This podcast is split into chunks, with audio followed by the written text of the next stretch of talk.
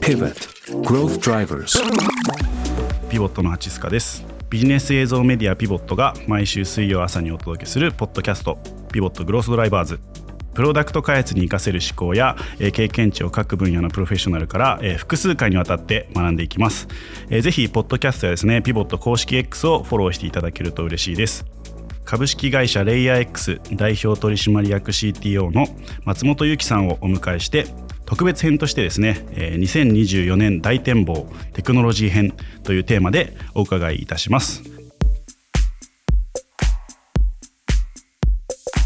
松本さんの目線でレイヤー X さんの事業のみならず今後の技術の発展ぶっちゃけどのくらい先の未来まで見えてるんですか？いくつかの要素でこう見るようにしていて例えば一つ、まあ、技術だけじゃなくて技術だけで見ると誤ることもあるんで例えば人口動態ってとても大事だよねって。うん。2040年の日本はどうなっていて何が必要とされてるかって。うんうん。これってもう明らかに人の、ね、数はもう変わらないわけですここから頑張っても。うん。もちろん移民だなんだってあるんですけど僕はそれやってもそこまで変わらないんじゃないかなっていう予想もしつつで人口動態変わらないとしたら、まあ、特にこうくフィジ,、まあこうまあ、フィジカルな労働力が足りなくなった時にどこに何が必要なんだとかうん。っていうのがやっぱ見えてきますよね。例えば運輸だったりとか。うんうんそこから逆算して投資が起きていくであろう領域結局投資があるところにあの産業発展が起きると思ってるのでうん。っていうふうに逆算するっていうのを見てみたりとか、まあ一方でその結構突拍子もない新しい技術っていうのは大好きなのでずっと見ていて、まあ一番僕がよく話をするテンションの上がる技術が核融合なんですけど、あはい。話しましたねこの話。そうですね。核融合とかは、まあこれがどういうなんか原理で、まあどれくらいでどういうものが実現しうるのか、うん。まあアグレッシブな目標と、まあなんかもうちょっと、あの、まあ一般的な目標と、いろいろこう見ておくとか、まあ量子コンピューティングもですよね。うん。こういろんな技術をまあ頭に入れて、なんとなく自分の中にはこのくらいにはこういう技術が、もう一回ブームが来てるかもしれないみたいなのは入れるようにしているので、なんか時間軸でっていうよりは、それぞれの技術のうん。なんか分野によってこの技術だとこれぐらいなのかなみたいなことを思いながら頭に入れるようにしているのでものによってはねこれが2040年ぐらいまでの話を考えてたりとか、うん。ソフトウェアなんかねあの逆に解像度が高いゆえに3年後もよくわからんみたいな。はいろんな変数があるみたいな。そうですね。変数とあそもそもなんか自分の思いもつかないものが天才から生まれてくるみたいな、うん。要はエンジニアリングいらなくなる時代来るの来ないののところで、はいはい。なんか僕はまだ来ないと思ってるんだけど、世の天才が2030年前よりもだいぶ手前にいきなり、もうエンジニアリング AI ができましたって言ってる可能性もね、うん。こう否定できないので、そうですね。はい。まあ、その辺はこう、ブレを持って、これぐらいの幅はあり得るよねと思いながら活動してますね。事業の成長とか含めて非連続に成長させるときにそのどのくらいこう先を見据えて計画できるかみたいな、まあ、PM もそうだと思うんですけど、うん。みたいなところがまさに今の話参考になると思うんですけど松本さんはこういったインプットってどうやってるんですか？いろいろですよ。それこそツイッター元い X で専門家をいろいろフォローしてるっていうのもありますし、まあ、それこそ人に会いに行って話を実際に聞きに行ったりっていうのもありますし、ね、そのために例えば寄付したりもしてるんですよ、その研究室に。へえはい。まあ量子コンピューティングであの光量子コンピューティングって面白い領域があって、うんまあそこの研究室に個人で細々と寄付をしながら、そうするとね、あの嫌顔でもアップデート降ってくるじゃないですか。はい。なんか、こういうあの論文が出ましたってお知らせもらったり。うんそういうのを見ながら、ああ、こういうふうに発展してんだっていうのに、まあそういうきっかけをベースにまた勉強し始めたりっうんていうのをやっていたり、まあもちろん本はね、いろいろ読みますね。うんで、最近はその、そこにチャット GPT が加わったので、チャット GPT で、なんか自分の頭の中にあるいろんなこう知識の断片があるので、この断片を組み合わせて、じゃあ A と B と C という物事は知っている。じゃあその隙間には何が横たわっているんだろうとか、全体像どうなってるんだろうっていうのを、チャット GPT と対話しながら整理して、うん。で、そこで出てきたなんか、こういう研究者が有名であるとか、こういうキーワードが重要であるっていうのを、また Google 検索したり、本を探したりして、読み漁って、で、そうなそうやってこう、だんだん頭の中にこう、荒っぽい地図をいろんな領域で作っていくみたいな。はいはいはいその繰り返しですね。まさにその生まれてきた地図を事業に直接直近で反映できるものと、まあさっきの核融合の話みたいに結構先の話とかもいろいろあると思うんですけど、松本さんの頭の中に描いたものを、例えばチームとか、まあ、会社の中とかにこう共有するのってなんかどうやって工夫してるんですか？定期的にポエムを投下してますね。ポエム？はい。あの、社内に、あの、例えば、チャット GPT が出たばっかりの頃に、はい。はい。なんか技術解説とか何ができるのかとかを僕なりにこうまとめた文章をダーッと書いて、結構あの僕が書く文章なんかこう分量が多すぎていつもみんなうへーって思ってるかもしれないですけど、まあそういうのを書いてですね、あのまとめて発信するとか。うん。で、それで興味持ってくれたメンバーとまあランチで話したりとかっていうのは定期的にやってますね。ただ、どうしても会社内で話すのは会社に関係のある物事が中心になるので、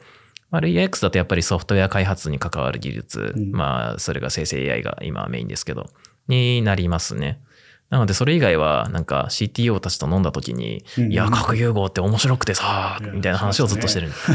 ちなみに家庭でもそういうことやってますね。家庭？はい。結構その妻と対話するときに、そはいの、こういう技術があって面白いんだよって話をして、どういうことって聞かれて、こう、ひたすら解説するみたいな。言葉にすると脳みその中にうまくこう、言語構造が出来上がって、なんか、理解が深まるみたいなことがあるんで、やっぱ理解って、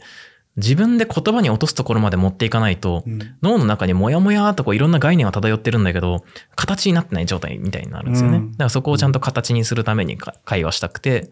まあ家庭でもそういうハックをしてるというか。へえ。それ奥さんはどういうリアクションなんですか？まあ妻もそういうの好きなので、はい素晴らしい。ぶっちゃけここだけの話で もしおお話できる次にこんなインパクトを仕掛けるぞみたいのがあれば少し年始ということで、はいお伺いできればと思うんです。プロダクトがまだまだ出ますね。まあ今社内目標で半年に1個福島がですね、はい。見ました。外にも行っていて、まあ半年に1個って言ってるけど多分これ1個じゃねえなっていう、そんな感じのスピードで物を出していくつもりではあります。まあプロダクトって形なのか、まあツールとかモジュールな可能性もあるんですけど、それぐらい大きなものを、まあ、半年に1個は今後も爆落だけでも出していきますし、うん。はい。で、その傍らでね、あの、オルタナってサービスで、これ技術関係ないんですけど、うん。もう金融的に面白いものがどんどん出てくると思うので、うんはい。うんまあ、こちら、あの、すでに、あの、三井物産デジタルアセットマネジメントで、あの、不動産を2000億ぐらい抱えているので、まあ、それをですね、皆様にお届けするっていうのはガンガン進んでいくと思いますね。はい。あとですね、LLM、実はあの、事業目標でですね、はい。爆落を超えた成長速度を作ろうっていう、ちょっと無茶をですね、掲げて、はい、今取り組んでいて、まあどうにかね、24年中にその、まあ種をきちんとこう、はっきりさせて成長させたいなと思ってますね。先ほどの話で T2、D3 を超えるって言ったところで多分すでにバックラムを含めてある状態、さらにそれを超えていく角度ってことですね。そうですね。やっぱこう、一回作ったものを超えていかないと、け なんか経営者としてちょっと面白くないなと思って。はい。何の根拠もないんですよ。ただ、それぐらいの目標をまず置いて、市場を考えていくっていうのが大事なので。なんかそうなってくると、まさにそれを支える人材とか、はい。まあ組織みたいなところが必要だと思うんですけど、それと23年の、えー僕が客観的にウォッチさせていただいているレイヤー X さんを見ていると、中東だけじゃなくて新卒採用とかも積極的にスタートさせていただいさせていたと思うんですけど、そこら辺ってどんな背景があるんですか？やっぱり、あの、今の常識というか水準っていうんですかね。なんか、例えば僕が新卒だった頃のまず具体の話から振り返ると、僕がまあ新卒だったあたりで、クラウドネイティブな、うんまあ、クラウドネイティブっていうとあの、うん CNCF のクラウドネイティブって意味じゃなくて、クラウドを前提にした開発をスタートした世代が増えてきたと思うんですよね。で、そうするとこう、まあ、知らなきゃいけないことが減ってくるわけですよ。で、その分、まあ、あの、若きエネルギーをさらなる学習に回せると。なので、明らかに若い世代の方が、あの、僕らより優秀になれると思っていて、間違いない。はい。で、そういう人たちを育てていきたいっていうのがど、あの、一つありますし、で、もう一個その、まあ、強いメンバーをここまでと、まあ、チーム内整えてきて、まあ、一緒に仕事してるわけですけど、このメンバーの力を、まあ、さらにこう、かまあ、拡大したいと。僕は、あの、まあ、発酵食品とか、カスピ海ヨーグルト式とか社内で勝手に言ってるんですけどどういう、ことですか？あの、た種があって はい、周りに、その、伝播していくんですよ。膨らんでいく。触媒的な。触媒的なというかね、その、例えばカスピカヨーグルトその種入れとくと、なんかそこから牛乳がヨーグルトに変わるわけですよ。はいはいはいはいそうやって性質が伝播するわけですよ。はい。そんな感じで、まあ、なんかうちの強いメンバーたちを核にして、種にして、周りに新卒たちがブワッと成長していくみたいな。あで、しかもその人たちは、例えばもう、いわゆるこう LLM ネイティブな開発者たちになっていくんで、まあ5年後、10年後はこのね、時代を引っ張ってるエンジニアになってる、もしくはリーダーになってる可能性があると。でそういう人たちをやっぱこの濃い環境でやっぱ育てたいなと。でしかもその人たちがまあどっかで独立しちゃっても全然よくてうん。これはあの社会貢献としても重要だと思ってるんですよう。んうんどうしてもそのスタートアップやっていて、まあ、中途採用を中心に外から人を連れてくるってやるとまあ社会総体としてのその人のパワーって増えてないですよね。うん。うんうんなのでやっぱり新卒を育てて社会にもっとこう還元していきたいっていうのはありますしで何よりそのリーダーを育てたいうん。うん。で、まあリーダーがたくさんいる会社の中でリーダーとして育ってもらうと、まあ、そのリーダーに育った人って、まあ数百人とか、まあ時には数千人の雇用を抱えて、うん。で、数百万、数千万の人の生活に影響を与える可能性があると。ね、それぐらいこう一人のインパクトが大きいわけですよ、リーダーって。うん。で、そのリーダーを育てていく良い土壌が整っていると思っているので、であればそれを育てるのが僕らの義務だし、まあ、社会貢献でもあると思っているし、まあ、結果としてそれがあのいつか僕をね、クビにしてくれる人になるかもしれないんで、はい。やっぱね、こう自分をリプレイスするのは、そういうなんか強い若者であってほしいなと思っていて。クラウドが来て、ディープラーニングが来て、で、今 LLM が来て、うんまあ、この時代変化にの上に立つ若者たちをうんやっぱり育てていきたいな。育てるって言ってね、おこがましくて、勝手に育つんですけどね。環境とチャンスを与えれば。うんうんうんまあ、それを後押ししていきたいなと思ってますね。なんかその思い育育ってほしい育てていきたいみたいな思いって松本さん自身も例えば在学中からお仕事されてたり結構早い段階で CTO としてのお仕事されていて、まあ、ある意味注目されてきた存在だと思うんですけどそういうなんかご自身の、まあ、環境とか、まあ、原体験みたいなところからそこへの思いが強いみたいなのがあったりするんですか？まあ僕はその今の CTO のコミュニティにやっぱりすごい恩義を感じていて、やっぱ育てていただいたなと。うん。で、まあそういう人たちに、まあ僕は困った時はいつでもこう相談させてもらっていたと。うんちょっと飲みに行きませんか？教えてもらえませんか？みたいな。っうんてやっていて、ここまでなんとか、まああの、食いつないできたようなうん感じのところもあって、やっぱりこう育ててもらったなら育て返さなきゃというか、うん下の世代に渡していかなきゃっていうのは、まあそもそもね、人類がこれまで発展してきた理由でもありますからね。確かにはい。あの、下の世代を育てていくことができる、あの、ノウハウを伝えていくことができるっていうのは、まあそういう営みは僕個人としても大事にしたいですしう、んでそれをあの、まあ、いろんなスコープでやりたいんですよ。それはあの自分の社内で直接育てることもだし、はい。まあ、ずっとノートであの自分の経営の考え方とか発信してるんですけど、うん。まああれはもう少しこう幅広くいろんな人に、まあ、自分なりのノウハウを伝えて、まあ、成長のサポートをさせてもらえたら嬉しいなと思って始めた取り組みで、うん。まあなんかいろんな取り組みで自分の少なくとも作ってきたノウハウっていうのは吸収してもらって、うん。成長してもらって、で、まあ、いつか自分は不要ですと言われたいなって思ってるんですよね。なるほどなるほど CTO 協会の中の若手向けのコミュニティとかもやっぱりその思いが近いんですか？そうですね。CTO 協会として今、あの、知らない方に解説しておくと、あの、まあ、若手エンジニアコミュニティというのをあの支援して、まあ、蘇生して支援していて、まあ、ここにあの、コンテンツ出したりとか、まあ、あの、いろんなイベントやったりとか、あとはスポンサーしたりとかやってるんですけど、まあ、これもやっぱり若手が育つ環境をどんどん作っていかなきゃっていう、まあ、思いからですね、やってます。まあ、そこにもう一個打算的な話もね、綺麗すぎるんでちょっと付け加えておくと、やっぱり人が育つ場所、人集まるんで、間違いない。はい。やっぱ成長したいじゃないですか、皆さん。はい。ら成長できる場所に人が集まるっていうのは、やっぱ自分の信念としても、肌感としてもあるので、うんまあそれはあの、レイヤー X としてもちゃんと作りたいなと思ってはいます。そう考えたときに、いわゆるその成長する組織っていう観点で、ベンチマークにしてる会社さんとか、まあ現在じゃなくても過去でもいいんですけど、あったりするんですか？人で言うと、例えば僕はあの、グリーの藤本さん、はいやっぱり彼の元で育った CTO がすごくたくさんいるんですよね。で、まあそこからこう、やっぱり世の中いっぱい変えてるなと思っていて、うん。まあ藤本さんは僕の中ではすごくリスペクトしている方ですね。対面で言うと、ふざけんなよって言われそうな気がするんですけど。じゃあ藤本さんの組織づくりみたいなところは、めちゃくちゃ見て、組織というか人材育成みたいなところは、ね。なんでそこまで慕われ、人が育っているのかっていうのは、いつもこう、